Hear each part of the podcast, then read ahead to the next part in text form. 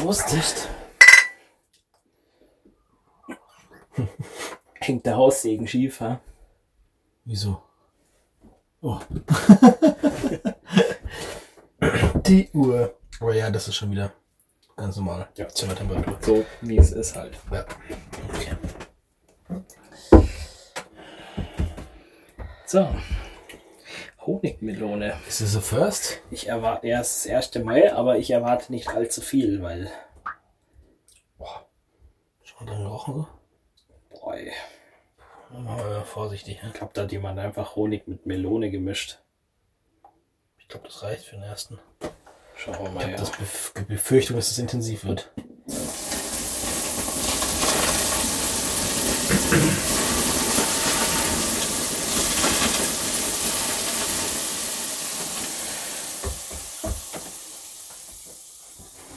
Das riecht wie ein Haarshampoo oder so.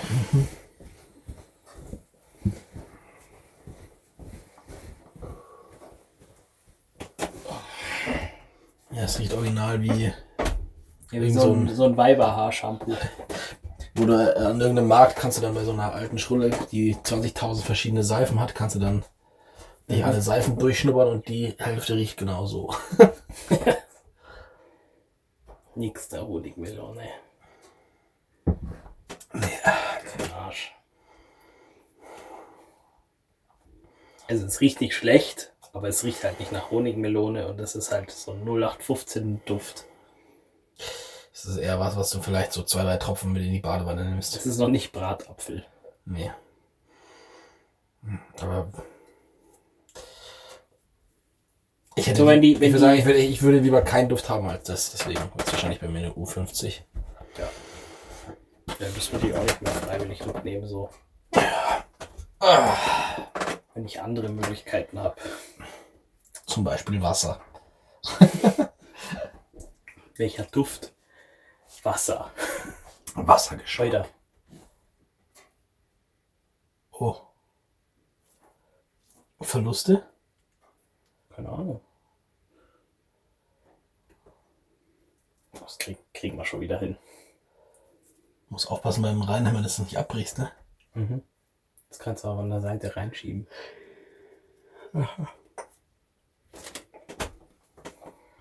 Und dann ein Schräubchen oder so, sonst passiert es ja gleich wieder. Mhm. Ja, muss man von der Seite schieben. Da verabschiedet sich einfach mal die Saunawand. Für dich. Alles gut, ist ja modular aufgebaut hier. Sehr gut. Von Anfang an mitgedacht, ne? Dass einzelne Komponenten ausgetauscht werden können.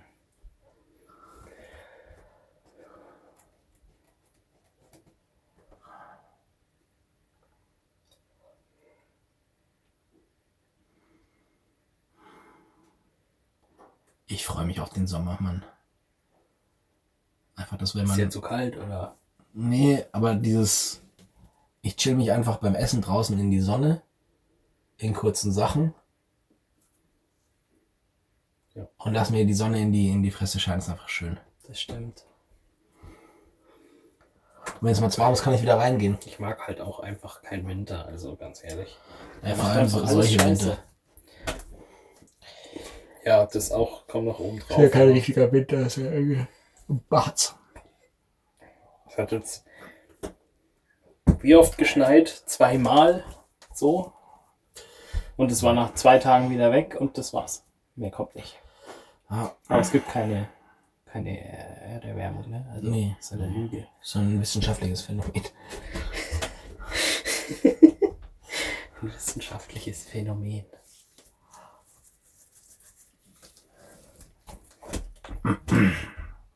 Ja, natürlich, was auch immer das sein mag. Kannst du selber aussuchen.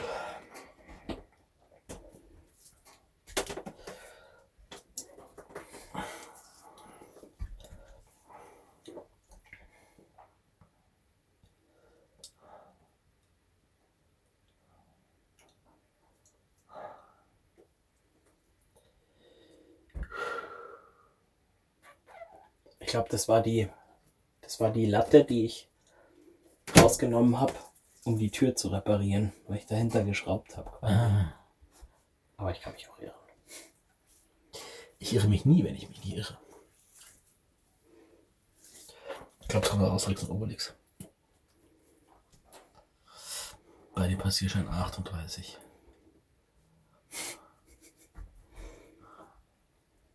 Passierschein 38, ist einfach geil. Ich Ja. den, den kannst du ausdrucken, wenn's willst. Nee, ich brauche den nämlich eigentlich gar nicht.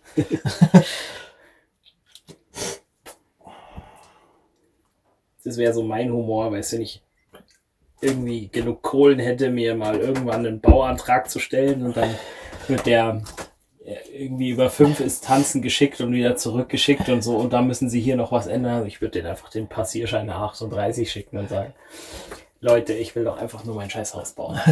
Hier ist meine Generalbevollmächtigung für alles mit dem Passierschein A38. Don't worry, I have a permit. I can do whatever the fuck I want. Das müssen Sie bitte übersetzen und beglaubigen lassen. Fuck. Damit habe ich nicht gerechnet. der Typ, der seine, seine Firma da irgendwo am Arsch der Welt in so einem Stadel aufmachen will. Wir können doch nicht alle in Berlin sitzen und Chai Latte saufen mit einem Mac- MacBook und die 78. Dating-App entwickeln. Und Wenn man sagen muss, dass der Typ das strategisch sehr gut gemacht hat, weil das hat er nicht Baugrund zu Industrie Baugrund gemacht. Was glaubst du, was das für eine Wertsteigerung ist? Unabhängig jetzt davon, dass er seinen Betrieb da drauf klatscht, aber allein schon der Bodenwert. Naja, nicht Baugrund ist ja, kommt drauf an, ne? Hm. Er wollte es ja überhaupt nicht wirklich umbauen. Er wollte ja das Haus weiter nutzen, das draufsteht. Ja, aber Das, das, haben sie ihm ja, aber das haben sie ihm un untersagt. Ja, weil es kein Baugrund ist, weil das, weil du, also wenn ich das richtig verstanden, ich habe das, das war ein Video, was ich auch mitbekommen habe. Da dachte ich, dass es so gewesen wäre, dass er das eben nicht umbauen darf, weil das dann quasi, weil das so eine Schrottding ist, das ist eine quasi wie Neubau zählt. Ja, genau, aber die Begründung, warum sie ihm das nicht als Baugrund geben wollten, Weil er es nicht als Baugrund gekauft hat. ja, aber du, es ist ja jetzt kein Thema, eine Nutzungsum, äh, um Wirkung zu machen. Ja, das ist Das an sich ist es passiert kein, ja ständig. Eine Begründung, warum sie ihm das nicht geben wollten, das um, Umnutzen, war ja, weil sie dann da in diesem grünen Teil oder in diesem abgelegenen Dorf plötzlich halt Industrie eine haben. Industrie haben. Aber er hat, er hatte ja nicht vor, das Gebäude zu, er wollte ja nur innen drinnen umbauen. Das heißt, an sich hätte sich vom Landschaftsbild und von allem anderen hätte sich ja nichts geändert. Und deswegen hat er gesagt, das ist, das ist ja seine Aussage gewesen. Sie haben gesagt, ja, gehen Sie doch nach Berlin und machen Sie da Ihre Firma. Ja, aber wir können doch nicht alle in Berlin hocken mit dem MacBook ja. und ein Chai Latte saufen. Wenn du halt das Ganze alles als Baugrund ausbaust, dann ist halt schon die Gefahr, dass er sagt, ich baue mir jetzt noch eine Halle hin und noch eine Halle und noch eine Halle. Weiß ja nicht, wie Es, groß es es wird. war ja wohl irgendwie, entweder war es schon ein Baugrund in dem Sinne, oder es war halt ein landwirtschaftlicher Grund. Und auf landwirtschaftlichen Grund kannst du ja auch zum Beispiel ohne Genehmigung Hallen bauen, Genau. wenn die nicht geheizt sind, glaube ich. Oder irgendwie, da gibt's so, so Dinger. Bestimmte Quadratmeter und es darf nicht irgendwie angeschlossen sein an irgendwas und dann darfst du da bauen, was du Bock hast. Im Endeffekt macht es Hoffnung, dass du tatsächlich Behörden in Gang setzen kannst, wenn du wirklich Bock hast. Mhm. Wenn es halt dann auch nur über die Medien geht, mein Gott. Aber Der Typ mal, hatte Bock und er hat, ich glaube, ein Jahr oder mehr als ein Jahr hat er der nur Scheiße mit, mit den Behörden. Ja.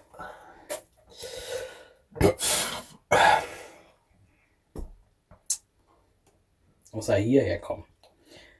Da spuckt dich.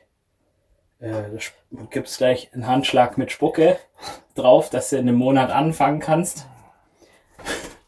Weil sie alle so geil auf deine, deine Gewerbesteuer sind.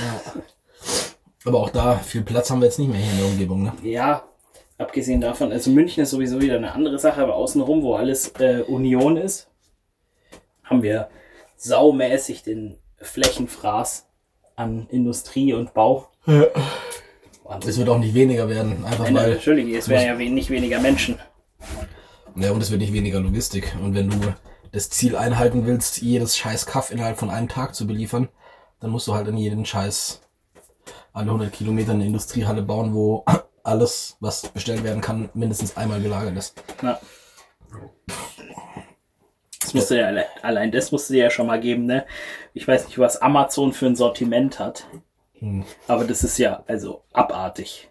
Ja. Und jeden Scheißdreck, den ich da bestell, außer es ist jetzt so ein China-Gadget, Sind 24 Stunden da. ja, ist halt am nächsten Tag bei mir.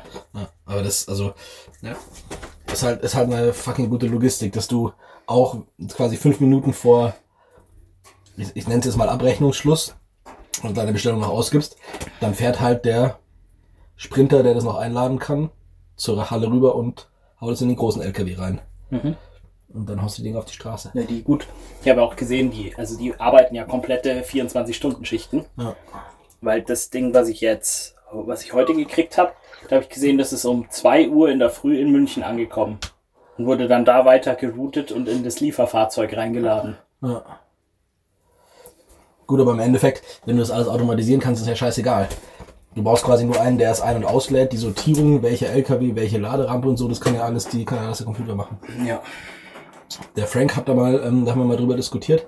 Der hat gesagt, dass die, dass es eine Möglichkeit gäbe, das Ganze sozusagen vom Boden wegzumachen, dass du einfach, du erfindest quasi die Zeppeline wieder und haust einfach quasi die Lager in die Luft, paar Kilometer nach oben und dann hast du quasi schwebende Lager. Voll easy, brauchst keine Baugenehmigung. Ich weiß nicht, was die Luftfahrtbehörde dazu sagt. Aber dann wird quasi aus dem Zeppelin heraus mit der Drohne nach unten einfach Paket gedroppt. Ja. Und das Ding zirkuliert halt quasi um, um München rum, mehr oder weniger. Und dann hast du halt morgens um 9 Uhr wird der Nordwesten beliefert. Nachmittags um 14 Uhr wird der Südosten äh, beliefert. Und am nächsten Tag ist wiederum, dann weißt du, jeden Tag zur gleichen Zeit kriegst du, kriegst du dein Paket da wieder. Ja, die hat doch in den USA, haben sie doch mal dieses Amazon-Drohnen-Programm, hatten sie ja mal. Ich weiß nicht, wie das, wie fruchtsam das war. Äh, ich weiß auch nicht, ob das äh, gut funktioniert hat. Auf jeden Fall haben sie es wieder eingestellt. Also spricht ja schon mal gegen eine großartige Rentabilität. Ja, vor allem, wenn es die Amis sich nicht mal finanzieren können ohne Personal- und Lohnkosten, dann wird es in Deutschland Ich glaube, der schwierig. Bezos hat einfach gesehen, dass am Ende vom Monat eine Mille, äh, eine Milliarde weniger auf seinem Konto war und hat gesagt, nee, nee. Bevor ich jetzt noch mehr Maschinen kaufe, drücke ich lieber den Lohn nochmal nach unten. Ja, genau. Aber mach nur Wasser. Scheiß auf die Honig Scheiß auf die Melone. Watermelon.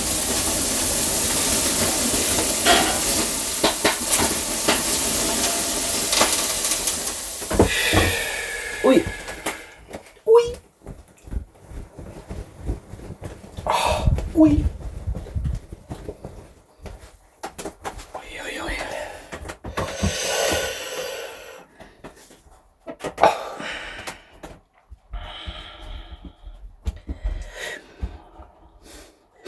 Aber Irgendjemand muss ja diese Drohnen auch steuern. Die kriegen mit, wo soll das Paket hin und dann fliegen die einfach. Ja, Wahrscheinlich gut, ist es besser, wenn es keiner steuert. Ja, ich glaube, ich, ich bin mir nicht sicher. Das wäre mal tatsächlich interessant, wie die das in den USA gemacht haben, aber ähm, die haben, die, also diese Drohnen haben das ja nicht einfach in den Vorgarten gedroppt, sondern die haben es halt auf der Türschwelle abgelegt. Ich kenne das so, dass du quasi einen gewissen, du hast halt so wie die DHL-Paketstation, kriegst du halt mit, kannst da sagen, um wie viel Uhr soll das Paket kommen oder sonst was. Und dann musst du quasi deine QR-Code-Decke ausbreiten. Und die Drohne fliegt drüber, sieht deinen QR-Code und weiß, das ist deine Decke und kann es dann abfeuern. Und um, weiß ich nicht, 500 Ja, oder 600 du hast halt eine QR-Code-Decke in deinem Garten. Genau, wenn der Garten groß genug ist. Und wenn du halt im Hochhaus lebst, als Geringverdiener, dann musst du halt auf einen öffentlichen Amazon-Lieferplatz. Oder das Dach. Falls du da kommst, ne? Ja, genau. Ja, die Zukunft wird und bleibt spannend. Gut. Rum ums Eck. Abwurz.